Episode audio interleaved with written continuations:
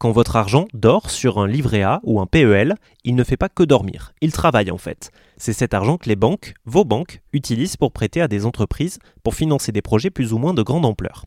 Seulement voilà, ce qu'on sait peu, c'est que ces projets ne sont qu'à 5% des projets écologiques. Le reste, ça part aux énergies fossiles. En clair, nous polluons sans le savoir, ou plutôt, notre argent pollue pour nous.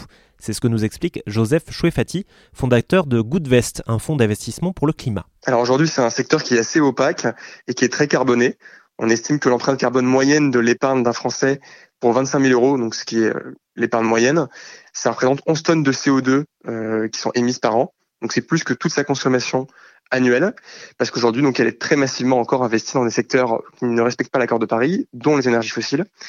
Et euh, pour donner un ordre de grandeur, aujourd'hui, il y a seulement 0,2% des fonds d'investissement qui respectent l'accord de Paris. Donc il y a encore beaucoup de travail, il y a beaucoup d'opacité et il y a vraiment un besoin d'aligner l'épargne euh, des Français avec leurs valeurs. Alors Goodvest est une assurance vie qui, par sa méthodologie, garantit l'utilisation de l'argent placé pour le financement de projets qui respectent les accords de Paris.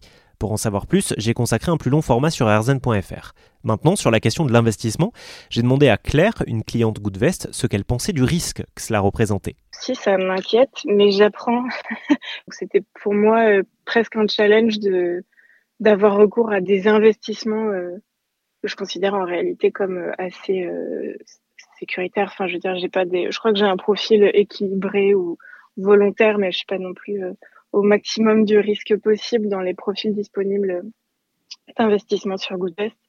Euh, donc c'est presque un travail de thérapie quoi. Donc euh, l'argent c'est euh, c'est souvent tabou pour les femmes et j'étais doublement intéressée par Goodvest pour ça parce que ça servait pour des projets, enfin des projets, en tout cas des fonds que, qui sont responsables et compatibles avec un objectif, enfin avec l'urgence climatique et, et en même temps pour moi ça me forçait à développer une relation avec l'argent euh, moins euh, sécuritaire, on va dire. Et nous venons de parler de Goodvest, un fonds d'investissement à impact positif pour notre planète. Les autres formats sont sur rzn.fr.